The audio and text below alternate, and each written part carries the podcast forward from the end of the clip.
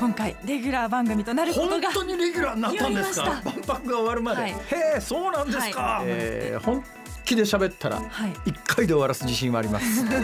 辛坊治郎の万博ラジオ。皆さんこんにちは辛坊治郎です。こんにちは ABC アナウンサーの福戸彩です。辛坊治郎の万博ラジオ。この番組は万博をこよなく愛する辛坊治郎が2025年の大阪・関西万博についてさまざまなゲストとともに詳しく熱く掘り下げる万博ポータル番組です。最新情報はもちろん今後の課題やワクワクする情報まで毎週ぜぜひひでお送りします。いやーこの番組初めてですね。知ってはいたけどということがい。くつかありましてね、え。私の義理のいや義理のじゃない実のですねおじおじとは何かというとはい。私の実の父の兄と弟。両方いらっしゃるんですね。いやまあ両方いるんですけども,、まあ、もうそのうちの親父は68で死んで、何年になるかなもう20年ぐらいになりますから生きてたら、えー、90近いと思います。でその兄ということになるともう生きてないですね、その弟と結構年が離れてたんではい。そのうまあおじおじって漢字で書くときに祝福と白符とありますが祝福が弟の方ですね、はい。祝福のおじはまあ比較的若い、まあ、比較的若いって言ったってそれなりに高齢ですけども80歳ぐらいその人からですね段ボール箱が届いたんですよ。家にですか？はい。お。で開けてみたら、はい。1970年の万博の時の写真集みたいなやつがぎっしり詰まってましてね。でなんでかというと、はい。そのおじは1970年の万博の時に、まあ、コンパニオンの男性版みたいなことをパビリオンでやってたんです。あそんな働いてたんですね。そんな縁で1970年のなんかものを結構残してあったらしくてでももうこの年でこれ置いといてもしょうがないな。そういえば二郎君二郎君私二郎君なんですが、二郎君なんか最近万博の番組やってるよね、うん。じゃあもうこれあのあげるって言って段ボール一箱に。結構いろんなそういう万万博グッズみたいなやつが集まりつつあって、はい。前この番組始まった当初に万博のグッズを集めてる方いらっしゃったいらっしゃいましたね。あの方の向こうを張ってちょっとやっぱり全部この勢いで集まってきたらそのうち博物館できるな。え今度今度ちょっと持ってきてください重いんですよこれ。が 紙物ですからえー見ね。デジタルじゃないですから。わかりました。じゃあはい機会があったら持ってまいります、お願いします、はい。今週もよろしくお願いします。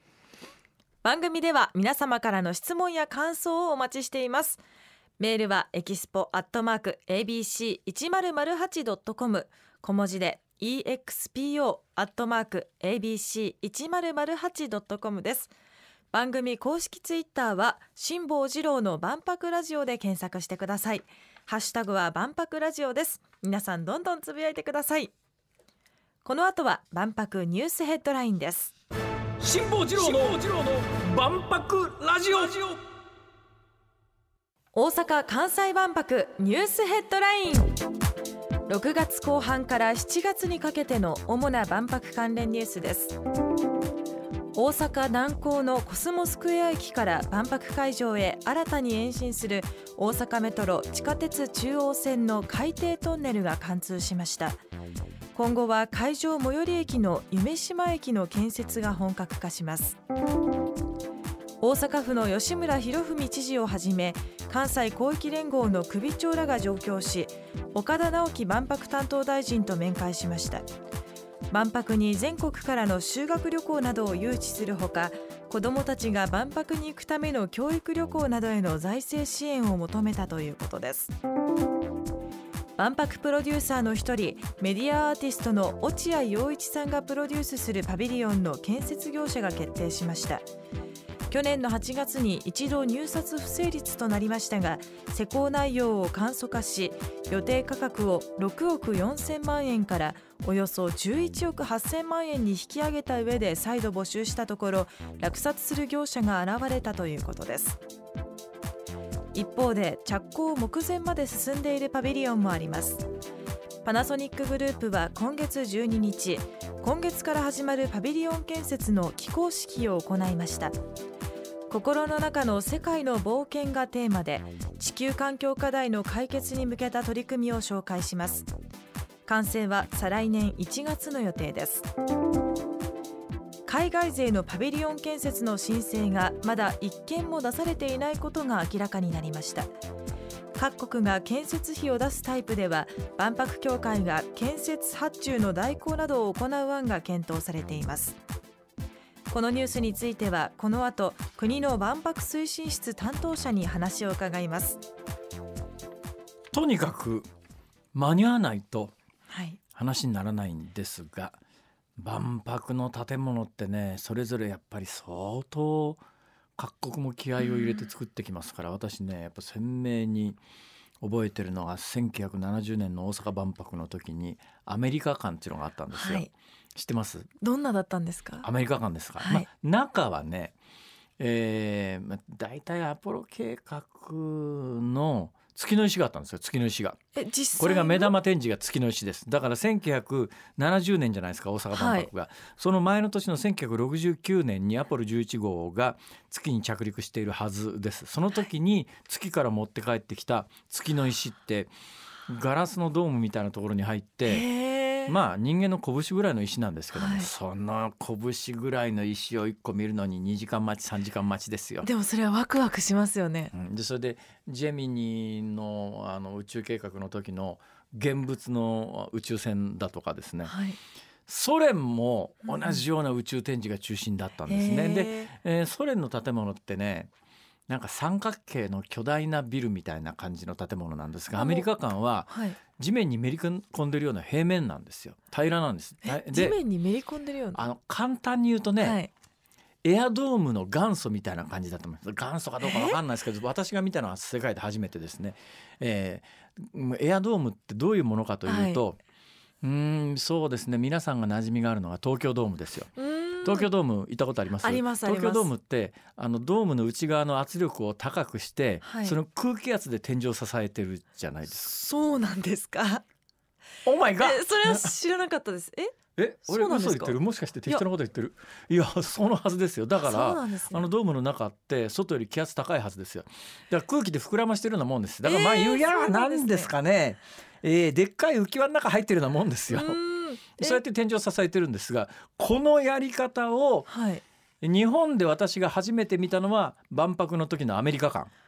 万博の時のアメリカ館っていうのがまさにそういうシステムで楕円形のはい建物なんですが建物というよりもまああの巨大な白い亀が地上で寝そべってる感じですね。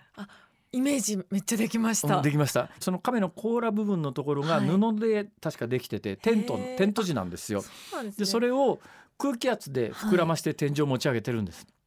東京ドームがまさにそれだと思います。はい空気圧で持ち上げてる建物なんですが、うんうん1970年にそれを見てあすげえなこの建物って言ってそれから東京ドームができたのはだいぶ後ですからね。あそういう意味でも建築学建築上デザイナー設計者にとっても万博というのはもう最新の技術をたもー試せる腕試しの場なんではい。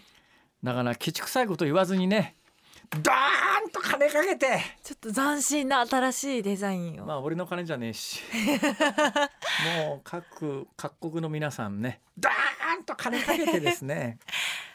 うん。派手なことやってほしいですね、全くそうなんですよ、はどうなんですかね。あとね万博の時の建物で覚えてるのはこれどなたかがゲストに来た時にお話をしましたけどね、スイス館っていうのがあったんです。スイス館。スイス館ってね中の展示が何だったかなんか全く覚えてないです。よ何にも覚えちゃいないですがその建物の美しさはああスイス行ってみたい。と。多分スイスのあの冬山みたいな雪山みたいなものをイメージして氷のイメージだったと思うんですけども、えーぜひあの気になる方はネットで1970年大阪万博スイス館で検索すると必ず画像が出てくると思います。ー。いや当時の感動めっちゃ伝わってきますし。あそれで言ったらね、はい。建築物で言うと今ニュースの中に大阪メトロ地下鉄中央線が延伸、今コスモスクエア駅で止まってるのかな？そこが延伸されて、えー万博の会場のあの夢島までちょ地下通ってい行きますよね。はい。私の希望としてはもうどうせトンネル掘るんだったらそのままぐーっと北に上がって京阪淀屋橋とつなげよめえそれ便利になりますよね。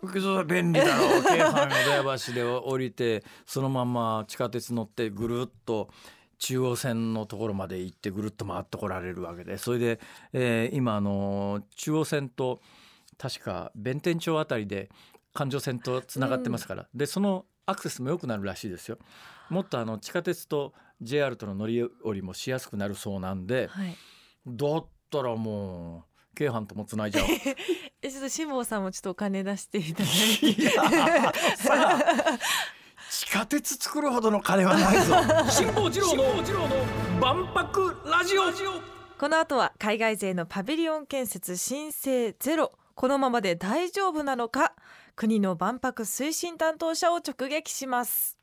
経済産業省博覧会推進室参事官兼室長の奥田修二さんです。よろしくお願いいたします。はい、経済産業省の奥田と言います。よろしくお願いをいたします。ご苦労様です。お忙しい中ありがとうございますいえ、とんでもございません。えーここへ来て海外勢のパビリオン建設申請がゼロっていうのがまあニュースの見出しになってるんですが、えー一言で言って大丈夫なんですか？はい。えっと、まあ、海外勢のパビリオンはですね、まあ、いくつかのタイプがあるんですけども、そのうちの3カ国独自の予算でパビリオンの建設、内装、展示、すべてを行うもの、これをタイプ A と言っていますけども、はい。このパビリオンについて、まだその仮設許可の申請件数がゼロであるということであります。なるほど。そのまあそれがどういう意味でどうこれからどうなっていくのかという話はゆっくり伺いますがそすね。その前に奥田さんはい。奥田さん教えてください。私ね役所のことが全然分かってないんですよ。奥田さんの肩書きなんですが、まずはい。3時間って何すか、えっ、と、さ3時間っていうのはですね、まあ、あの、管理職だと思ってもらったらいいと思います。簡単に言いますと。どどのくらいの管理職管理職なんですか？